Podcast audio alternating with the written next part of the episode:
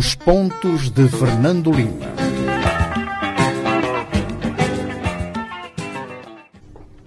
Boa noite, rádio ouvintes e telespectadores. Cá estamos nós para mais um Pontos de Fernando Lima. Falamos em direto a partir dos estúdios da Rádio Savana 100.2. Também estamos em direto habitualmente aqui eh, no Facebook para os nossos telespectadores que nos seguem a partir deste, desta rede social. Hoje é um programa em que excepcionalmente vai durar meia hora e vamos discutir eh, o julgamento que corre eh, na BO. Vamos falar dos combustíveis fósseis, a posição do representante do FMI aqui em Moçambique. Vamos comentar sobre a situação de Cabo Delgado e vamos antecipar um pouco o congresso do MDM, Movimento Democrático de Moçambique, a terceira maior força política em Moçambique, que realiza o seu congresso na próxima sexta-feira. Fernando Lima, boa noite. Cá estamos nós eh, atualmente para mais um programa, sexta sim, sexta sim, aqui eh, nesta rádio, para comentarmos os assuntos que marcam a semana. E hoje com este desafio muito particular que tem que ser bem sintético sobre cada um eh, dos temas que colocaste em cima da mesa. Muito bem, eh, vamos rapidamente olhar para o seu tema de semana, que é a, nova unidade de enchimento de gás, que é da Galp, na Matora. Bem, uh, porque é que eu escolhi uh, este tema?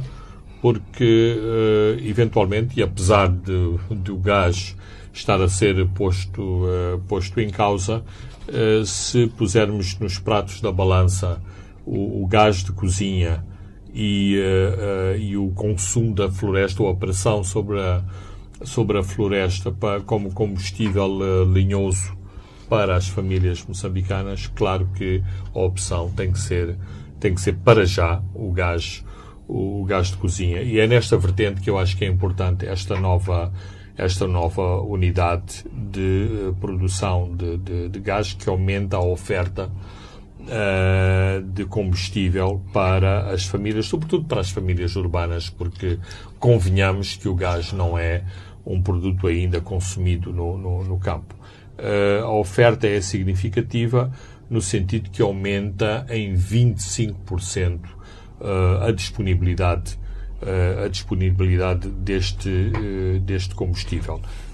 A pressão sobre sobre vamos dizer, a floresta eh, em Moçambique é muito, é muito grande.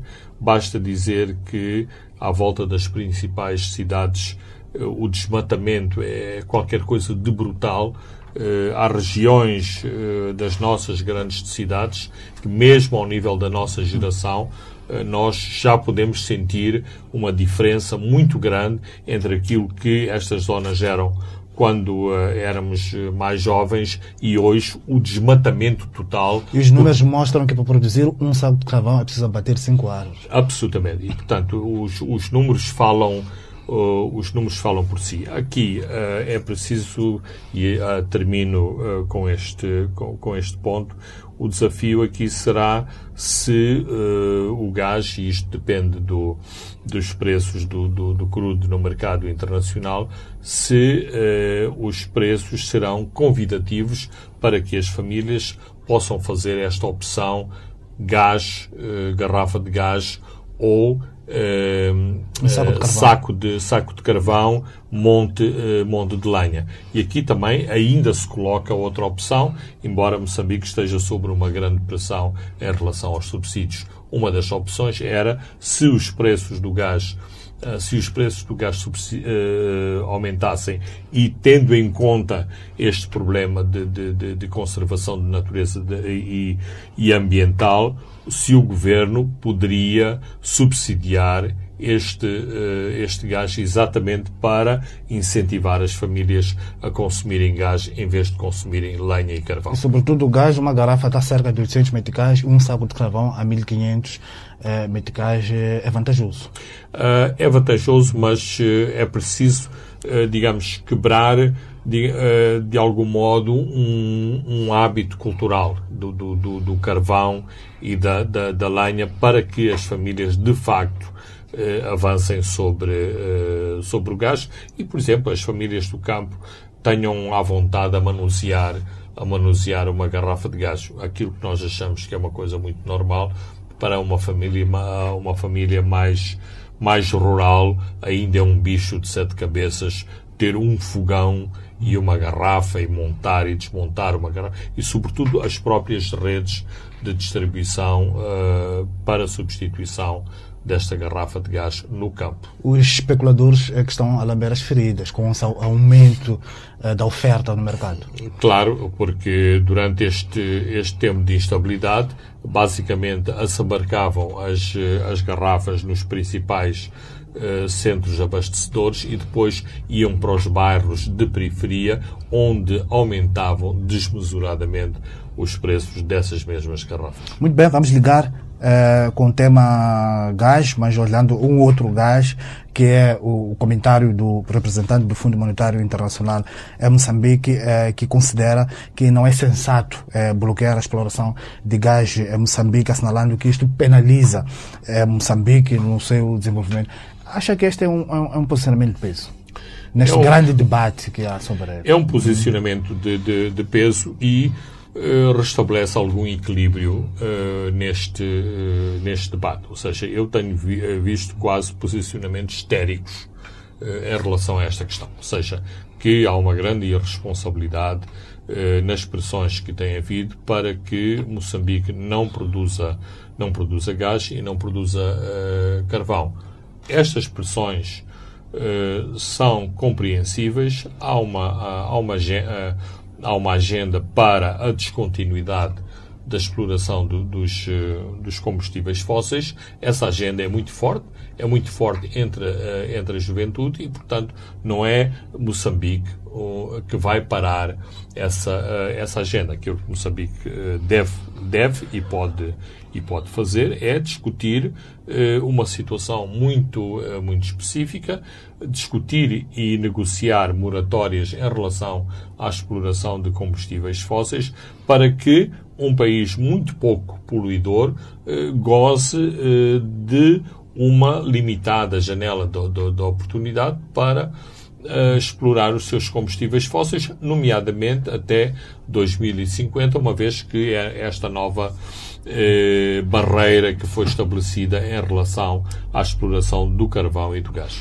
Uh, há um outro posicionamento uh, relacionado com a China. Uh, o argumento é que a China, neste momento, está a querer fazer a transição do carvão e para o gás e pode potencialmente eh, substituir os financiadores ocidentais, que são os que mais fazem esta guerra de abandono dos combustíveis fósseis. Olha a China a, a ocupar esta posição, sobretudo aqui para o nosso lado, para o gás de Moçambique. Bem, a, a questão é, é, a seguinte: eh, a China tem demonstrado ao longo, não é de, dos últimos anos, das últimas décadas, a sua grande capacidade de, eh, de adaptação e de requalificação de toda, de toda a sua indústria e das fontes que alimentam a sua, a sua indústria. Por exemplo, em setembro vimos Xi Jinping ir às Nações Unidas e dizer não vou mais, a China não vai mais financiar uh, projetos uh, a carvão. E sabemos que a China é um grande consumidor de carvão, uma parte da indústria chinesa é abastecida por usinas uh, usinas de carvão. Portanto, isto significa que uh, a China, de algum modo, uh, pensa que pode reconverter uma parte da sua, da sua indústria em relação aos, aos combustíveis fósseis. Não vai ser amanhã, nem vai ser nos próximos 5, 6 anos. Mas uh, o aviso está dado e, portanto, esta questão de que a China pode, uh, pode substituir é preciso ser vista com muita cautela, porque a China faz parte do, do mundo global, é um país que está sob grande pressão, não é por acaso que Xi Jinping não foi à, à cimeira do, do, do, do clima em, em Glasgow e, portanto, teremos que estar muito cautelosos, nós, sobretudo, que também dependemos muito uh, dos financiamentos chineses. Uh, o principal credor de Moçambique neste momento é exatamente a China. E a China é o maior poluidor, um dos maiores poluidores. Exatamente. Muito bem, vamos agora, Fernando Lima, olharmos para o julgamento que ocorre aqui na BO sobre as chamadas dívidas ocultas, ocorre desde o dia 23 eh, de agosto da semana. O, o, o, Tribunal ouviu antigos gestores do Banco de Moçambique, com particular destaque para o, o antigo governador também, eh, Ernesto Gove. Eh, como é que acompanhou esta, esta, esta prestação de Ernesto Gov no tribunal, depois de termos visto outras antigas gestoras lá no banco, uh, no tribunal? Bem, em primeiro lugar, eu acho que em relação a todo o, leque de, de, de declarantes relacionados com, com, o Banco de Moçambique, Ernesto Gov foi o único quanto a mim, que deu uma cobertura política em relação à, à questão das, das dívidas. De, e, por outro lado, o, a, a, chamada ou o capítulo Banco de, de, de, Moçambique fez este julgamento entrar noutro tipo de patamar. Ou seja, as pessoas que estiveram, que estiveram no tribunal, à partida, não são pessoas que se beneficiaram das, das, das dívidas ocultas, Portanto, o, as suas de, declarações levam-nos a um outro patamar de debate sobre o Estado moçambicano. E, portanto, eh, duas ou três questões eh, que me parecem eh, extremamente relevantes.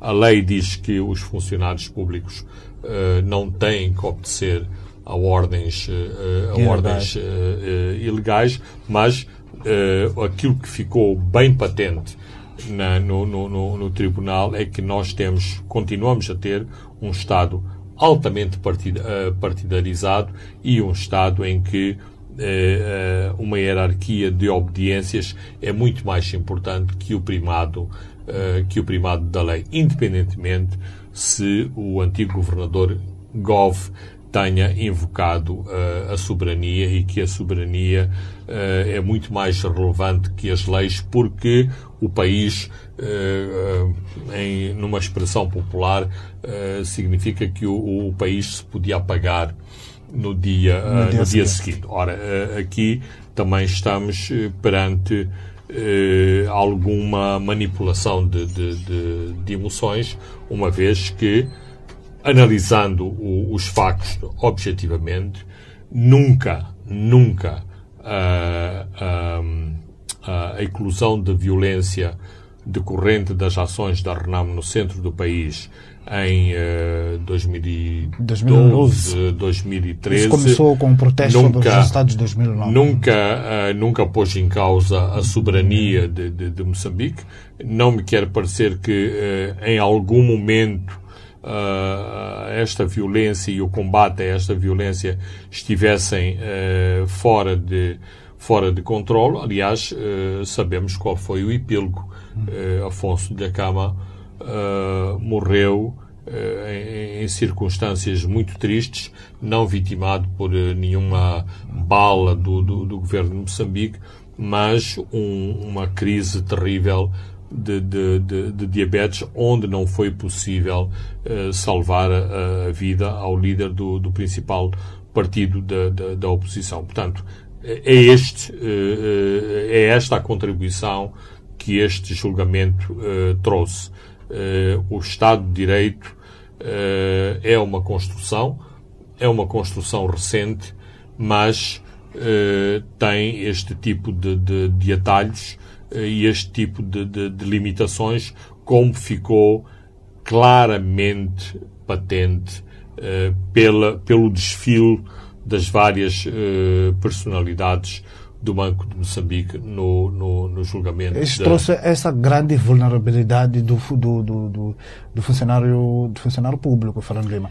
Isto não nos chama também uma outra reflexão que eh, é importante eh, mexer um pouco na lei, por exemplo, tornar o governo, um, um, olhando agora para a questão do, do governador do Moçambique, eh, uma figura inamovível.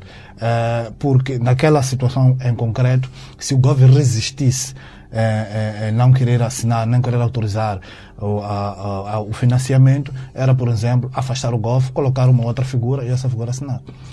Uh, esse, é um, é, esse é um dos cenários, mas uh, também podemos olhar, uh, olhar outro cenário. Por exemplo, tivemos o incidente, o incidente do Instituto Nacional de Estatística. É verdade, sim, que o diretor ou o presidente do, do, do INE foi substituído, mas em termos políticos e em termos de, de pressão da opinião pública, digamos que o governo ou os decisores políticos no governo ficaram mais vulneráveis se podiam ou não uh, fazer a pressão que fizeram sobre uh, Rosário Fernandes. Portanto, cada, uh, cada incidente este, porque o que é que nos trouxe o, o exemplo do, do, do, do INE? É que nem todas as pessoas no aparelho de Estado estão dispostas a acatar essas decisões superiores e, e, cumprir essas mesmas decisões sem, uh, uh, sem questionamentos. Não só uh, isto aconteceu, como isto representa um encorajamento para outros decisores tomarem os mesmos posicionamentos, e o caso do Rosário Fernandes não é o único em, em, em Moçambique, mas também é um, uma chamada de atenção para as hierarquias uh, as hierarquias do governo que uh, o, o, faço, mando e posso uh, é algo que tem mais de passado do que de presente. Mas, sem embandeirarmos em arco, estamos a falar de decisões que foram tomadas em 2000, 2013, isto aconteceu. Estamos Aliás, a falar de decisões foram como... tomadas em 2013 e temos que ver um outro ator ali, o CIS.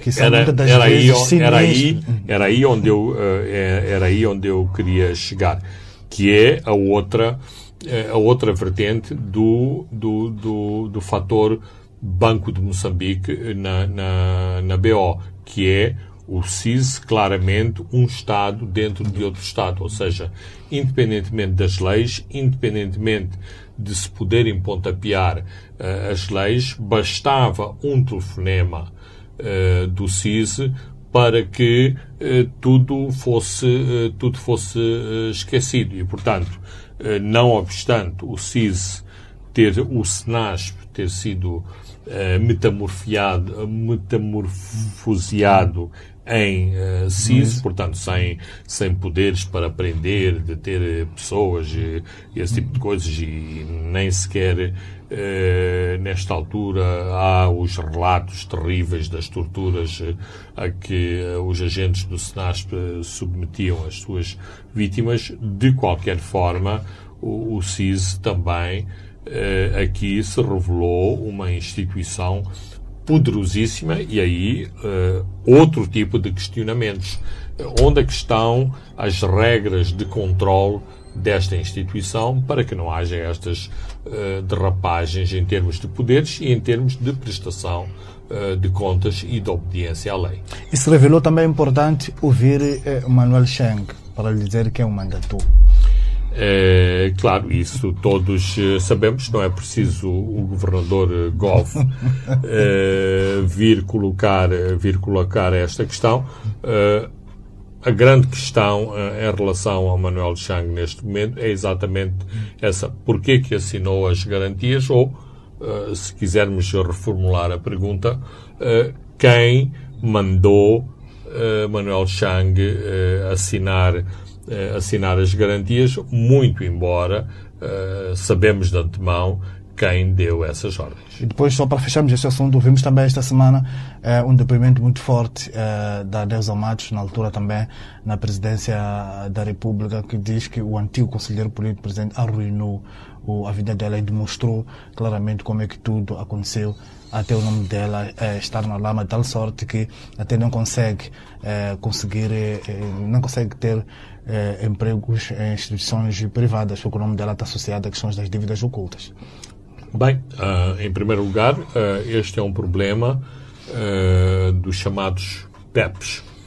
Uh, PEPs são as, as, as pessoas são as politicamente expostas. politicamente expostas. E é verdade, sim, que a vida dos PEPs moçambicanos, depois do, do incidente das, vidas, de, das dívidas ocultas ficou uh, muito mais uh, complicada. Eu uh, conheço várias pessoas que têm tido grandes dificuldades em fazerem as suas transações porque exatamente há um, um hiper escrutínio em relação a estas pessoas, quer no mercado quer no mercado nacional, quer no mercado internacional. Inclusive, com eh, convites a determinadas personalidades para retirarem as suas contas bancárias de determinados eh, bancos. Portanto, nós não somos o Zimbábue, não, estamos, não estamos formalmente sobre as sanções que os PEPs zimbabianos têm, que têm inclusivamente as suas contas congeladas em bancos internacionais, mas sobre determinadas figuras este este incidente ou este problema teve estes impactos. Isto, uma questão. A, a, segunda questão, e tal como a Neuza Matos expôs, isto mostra, ou seja, aqui voltamos outra vez à faceta, à faceta máquina de, máquina de lavar, lavandaria, onde uma das pessoas expôs exatamente como funcionou a máquina de, de, de lavar, uma vez que, eh, digamos, eh, o grupo Ângela Leão tentou eh, resistir o melhor que pôde a todas as evidências de como funcionava de como funcionava a máquina a máquina de lavar uh, Leão. Vamos a, a, Cabo Delgado, depois das sucessivas declarações de eh, avanço das forças combinadas de Moçambique, também do Ruanda e, e também da SADEC, eh, começam as incertezas, eh, Fernando Lima, começam a voltar com, com, com, estas séries de pequenos ataques que vão acontecendo.